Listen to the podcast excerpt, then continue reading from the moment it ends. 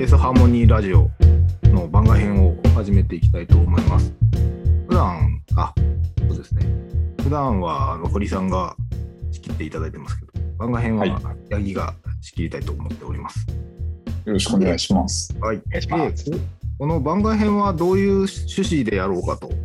いうところなんですけど、あのそもそも本編ってあのカスタマーサクセスについて語っているところなんですけど、どちらかというとこの番外編の方は、えーっとちょっと難しい話をしたいなと思っていて、ので、あの。聞きたくない人は聞かなくても良いです。私の興味のあるところを聞きに聞く、お二人に聞きたいなと思って、ちょっと仕切りを私がやるという形で取らせてもらいたいなと思ってます。で、えっと番外編の第1回なんですけど、あのちょうど本編もエピソード1が全部、えっと公開されたタイミングで今撮ってます。で、えっと中で出てきた単語に、なんかプレップモデルっていうのをちょっと出てたと思うんですけど、これもこれについて少し説明しようかなと思っております。えー何のこっちゃいってなると思うので、あのその説明がまず最初にあった方がいいかと、番外編の最初のテーマ、プレップモデルというものについて語りたいなと思います。えっ、と、お二人に最初聞くこと実はないんですけど、まず何なのかっていうのを 語るので、一旦私の方から語りますけど、えっ、と、お願いします。第3本編の中で、えっと業務モデリングの話を私の方からさせてもらってました。で、この業務モデリングで業務のフローを書きますっていうことです。あの業務の流れを書くというものになってます。で、あのそのちょっとこの辺は学術的な部分にもなっちゃうんですけど、業務をどう書くのかっていう、あのモデリングなんで、何かの観点で書くことになるんですけど、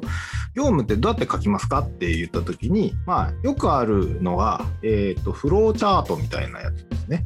えっと、作業を書いていくみたいなやつです。この順番に来て、この場合だとこう分かれて、この時はこうしますみたいな感じの書かれ方するっていうのが、まあ、よくあるパターン。あのプレップモデルって実はそれとは全然違う書き方をする手法になっていて、えっ、と、なんですかね、業務そのものって実はその作業であるプロセスっていうものと、えっと、それをプロセスに入力になっている成果物があって、なんかのプロセスがこうその入力物を加工したりとか変換したりとかして出力するっていうのが、えっと、業務として一連の流れであります。えっと、例えば、じゃがいもとか人参とか、えっと入力物として捉えて、それをまあ調理しますと。で、まあ、最終的にカレーってものができますと。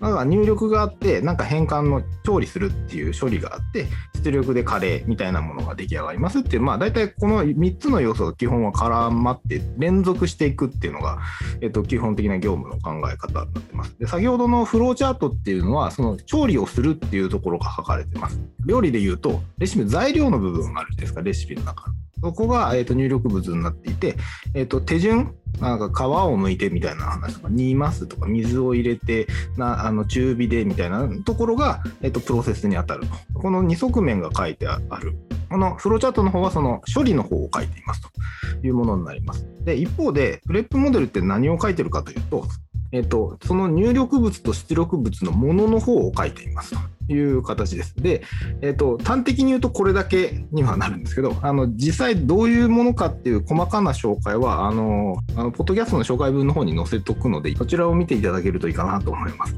言葉だけで伝えるの、すごい難しいものなので、えっと、そっちをあの具体的に見てもらえると嬉しいかなと思ってます。あの端的に言うとその成果物の関係性を書いていくものになっていて、えっとこれのメリットは何かというと手順で書いていくとですねみんな手順で書いてるものをよく見慣れているので問題点とかに気づきづらいですよね。あの実は成果物のつながりでものを見るとあのモデリングの観点を成果物の方にこう切り替えてあげると実際普段わからないことがわかるっていうのが多分一つ大きなメリットになってるかなと思います。というのがあの簡単な説明です。で、詳しいのはあのホームページの方を見てもらえると助かります。というところで、えっと、今回のこの、えっと、番外編ではあの実際あのマルタさんに一回体験してもらったことがあります。マルタさん、実際やってみてどうでした？りがとうございます。そうですね、あの、やっぱり複雑なお客さんの業務だったりとか、その裏側にある、なね、なぜその業務をしているのか、どのあたりが課題なのかみたいなところが、あのすごく分かりやすく可視化されたっていう意味では、あの、すごく良かったなと思います。少しこう、えーお客さんの業務の流れみたいなものを、えー洗い出すところは、あの言語化の整理だったりとか、うんあの、ちょっとそういうところは発生はしたんですけど、逆にまあ、プレップを作る過程で、なんかそこもうまく整理されたので、まあ、実際にこう、逆理解を深めるっていう意味ではすごく、ありがとうございます。なんかこう、こう使えましたとか、ちょっとおお話しできる範囲でいいんですけど。やっぱりあの CS の設計をするときに、お客さんのどういう業務の流れ中で、自社のサービスをどう使ってもらうか、その時にどういう課題をどう解決して、えー CS がどう支援をしていくかみたいなものを、とまあ、よりなんていう設計しやすくなったであったりとか、同じ、えーチームのメンバーとかに見てもらって、こううまく、えー理解して、理解を深めていってもらうとかうん。が進んだり、あとはこう、えー機能開発の面とかで、あの、顧客設定の薄い開発チームのメンバーとかにも、そこのお客さんの業務であったりとか、サービスをどう使ってもらっているか、どこが課題なのか、というところのこう説明なんかにもすごくうまく使えたなっていう印象はあります。おおありがとうございます。で、一応、あの堀さんもその一緒にプレップ書くときになってもらって、一応、あのその各さんところに参加してもらっていたんですけど、どう、あの方から見てると思います？マルタさんがすごい感動してたっていうのが、まあ、僕は一番印象的だったんですね。なぜそこに印象的に残ったかっていうと実は僕プレップっていうものの、えっと、考えとかやってるところに立ち会ったことは実際には何度かあったんですよ。うんただ自分が関係ない業務とか内容でたまたま行きがかり上立ち会ってたっていうことがあって、うんそこの凄さとかこう感動してる体験の現場に出会い食わしてなかったのでこうピンときてなかったんですけどあの結構そのなぜそうピンときてないかっていうとやってることってその非常にシンプルというか別になんか木をてらったものはないんですね。単純に、えー、と八木さんがファシリテートしながら丸田さんから言葉を引き出していく。でそのところで引き出している言葉がさっき説明してもらったようにこう手順の流れではなくてその手順の流れとして必要になる欠かせない要素って何ですかっていうのを聞いていくんで問いとしてはすごい新鮮なんですけどやってることは普通のファシリテーションのような風景なんですけどただそれをやっていく時にこう丸田さんがなんか自分の思考が整理されていく感覚があるところとか確かにみたいにこうすごく納得してるっていうところに僕はすごくあなんかこのアプローチはいいものなんだなっていうのをその逆に受けてる人の反応から見て気づいたっていうのが印象というかあの感じたところですね。ありがとうございます。なんか、そういう意味で言うと、私もやってて思うんですけど、すごく感動してくれることがいっぱい あるんですけど、やってる方はそんな普通にやってるので、なんかあれなんですよね。自分ではあんまり感じづらいんですけど、外れ、外れたことはあんまりないんですけど、なんかなんとなくなんで感動してくれるのかよくわからんっていう、よくあるなと。で、一旦、あの、この CS ハーモニーラジオではお話ししてる、まあ、カスタマーサクセスの業界で、この PREP っていうのを使っていけるといいかなというのは少し思っていてですね、ジャーニーマップであったりとか、ヘルススコア、プレイブックって、この3つって結構すごく重要だなと思っていて、勝手に3点セットって呼んでますけど、 CS 3点セット。あのこの3つって、なんかこの PREP を一旦仲介すると、あの、なんですかね、有機的にというか、なんか意味的につながって、芋づる的に作れんじゃないかなというのが、今ちょっと考えてるところです。ちょっと研究者としてですけど。えっと、この3点セット、ジャーニーマップ、ヘルスコア、プレイブック作るのって大変です。っていうのがまずさ聞きたいなと思って、およびこの整合性取るのってすごい大変だなと思うんですけど、個人的には。どうどうなのかな、実のところはっていうのはちょっとお聞きしたいんですけど、えっ、と、じゃあ、丸田さん、どうです？で確認なんですけど、はいえプレップを使って作るのは大変ですかというか、ああ、ではなくて、一般的にの方です。ああ、ありがとうございます。それであれば結構苦労されている会社さんは多い印象です。まあ、ジャーニーマップのところは、あの、まあカスタマージャーニーっていうそのマーケティングであったりとか、まあ、いろんなところで言われているものがあるので、うんまあ、なんとなく、あの、作りやすいは作りやすいと思うんですけど、うんやっぱりその既存のお客さんとか、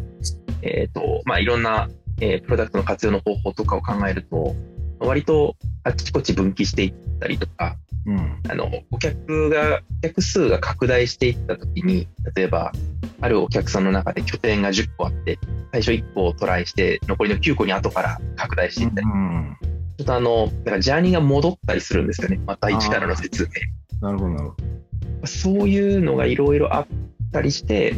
少し苦労されている、うんえー会社さんはいらっしゃるなというイメージです。うん。プレイブックヘルススコアに関してはもう、これはカスタマーサクセスの、なんていうんですかね、専門領域というか、ここで出てくるものなので、まだまだやっぱり知見も足りなければ、あの世の中に出ている作り方っていう意味での事例とかも少ないので、うんやっぱりここどうすればいいんだろうっていうのはすごくあの悩まれている、大変だと感じられている、えー方は多いと思います。うんでやっぱりこのきちんと顧客の理解に基づいて、えっと、ジャーニーを引いた後に、えーヘルススコアをきちんと取って、それに基づいてこう、プレイブックを作ってアクションを打っていくみたいなのを、できるとすごく、あの、綺麗な CS ができるなとは思っています。で、すごく整合性取るのは大事だとは個人的には思いますありがとうございます。堀さん、いかがです、あでもほぼマルトさんの意見と同意ですと。でその上で、まあ、なんでそういうふうに難しいのかなみたいな話をし,、たいのとはいあ。とそこに対してマルタさんと一緒に取り組んださっきのプレップのワークうんっていうのが少し解決の糸口になったんじゃないかなっていう体験の話があるんでその話を2つちょっと合わせて、あの説明したいなと思いますと。はいやっぱなんで難しいかっていうところで言うとあの、まあ、僕らも再三あの本編で話してましたけどやっぱ顧客の理解っていうところに結構成果物が大きく依存するんですよね。うん、で社内でも実際にジャーニーマップみたいなものとか作る場とかに立ち会ったりとかしてるんですけど、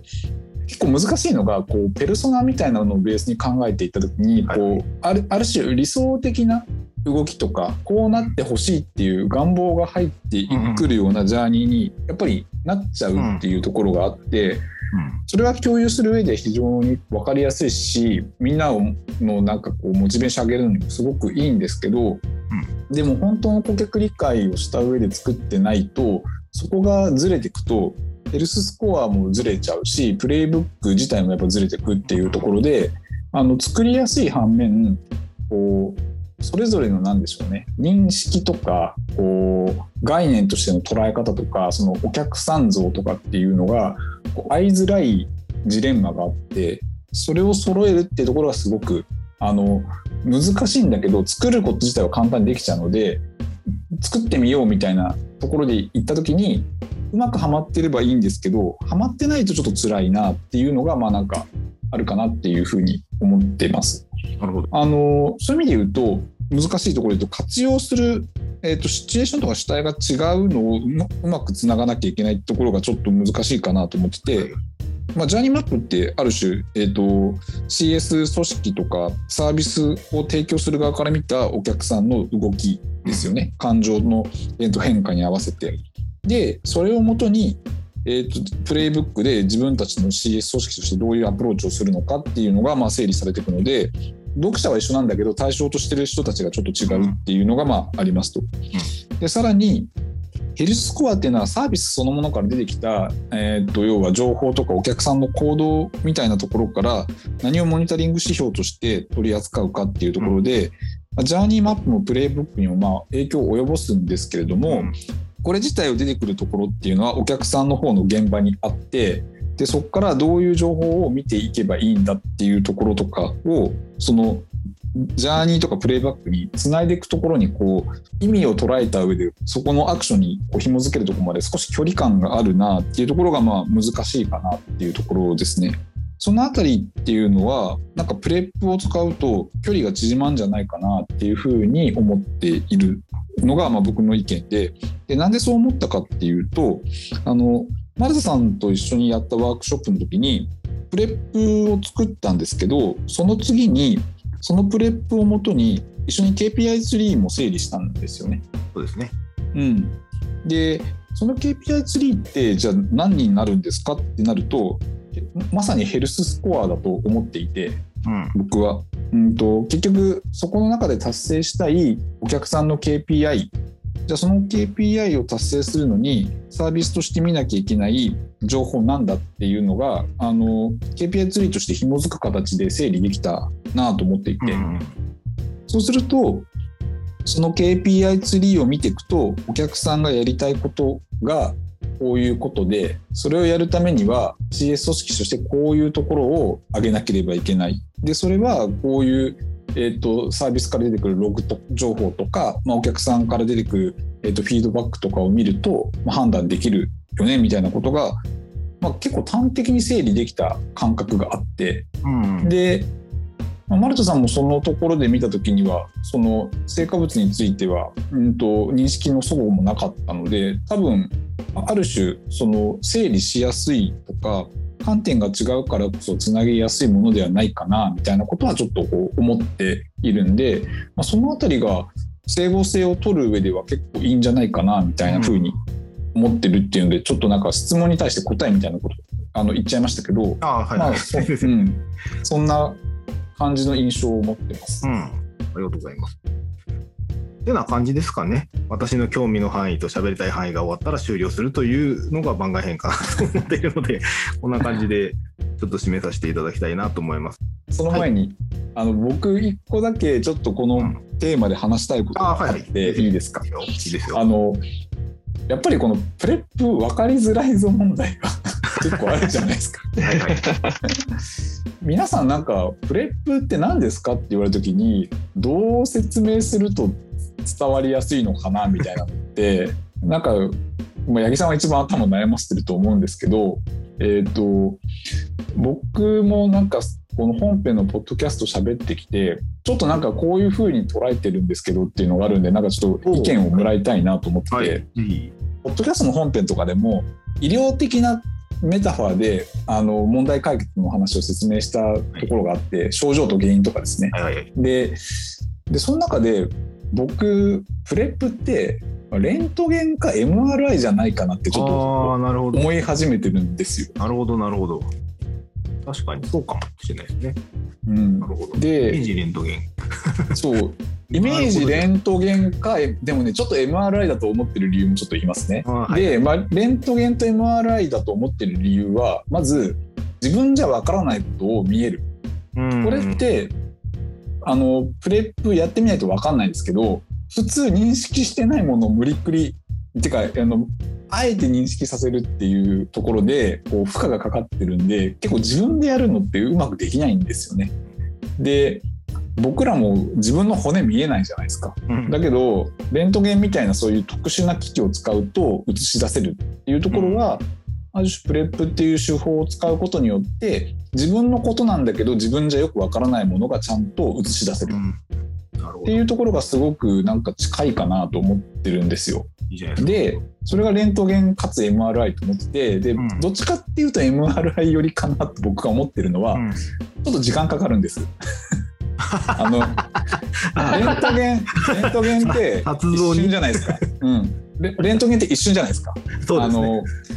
あの我慢したらパシャって取れるんですけど、うんえーっとプレップってそこまであの気軽にいきなりあの取れるもんじゃなくて MRI みたいにあの30分ぐらい固定されて、うん。あのその間に時間をかけて丁寧にかでも正確なそのこうなんでしょうあれは骨じゃなくてある種人の体の中ですけど、うん。そういうものをこう映し出す。例えば脳の形とかですね。うん。そういうのって我々自身の、えっと認識とか、えっと視覚情報からは得られないんだけれども自分たちの体として大事な情報。うん。だけどそれを取るのにはやっぱちょっと丁寧に時間をかけないと取れないいうところがなんかプレップでワークショップでこうそこを紡いでいく作業とちょっと似てるっていうのと患者さんになるのは、まあ、その要はワークショップを受ける人っていうのは少しこう我慢して耐えないと そういう情報が出てこないぞっていうところもちょっと近いかなと思ってて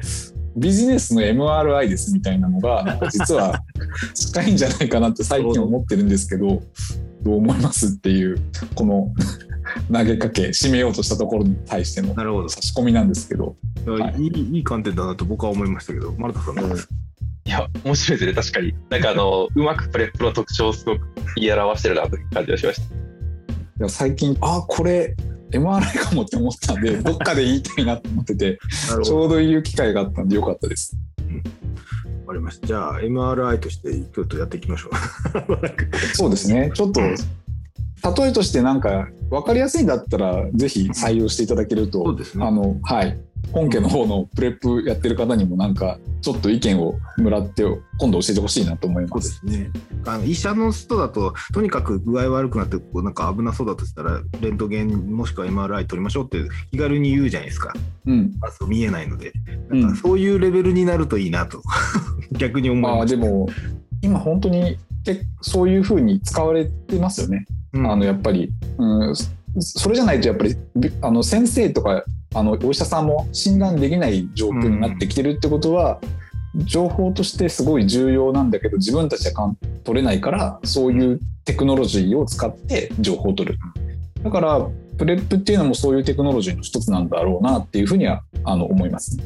まだ市民権がないので、MRI とはこういうものでいいんですっていう説明から入るのでいけないので、市民権を得たいですね。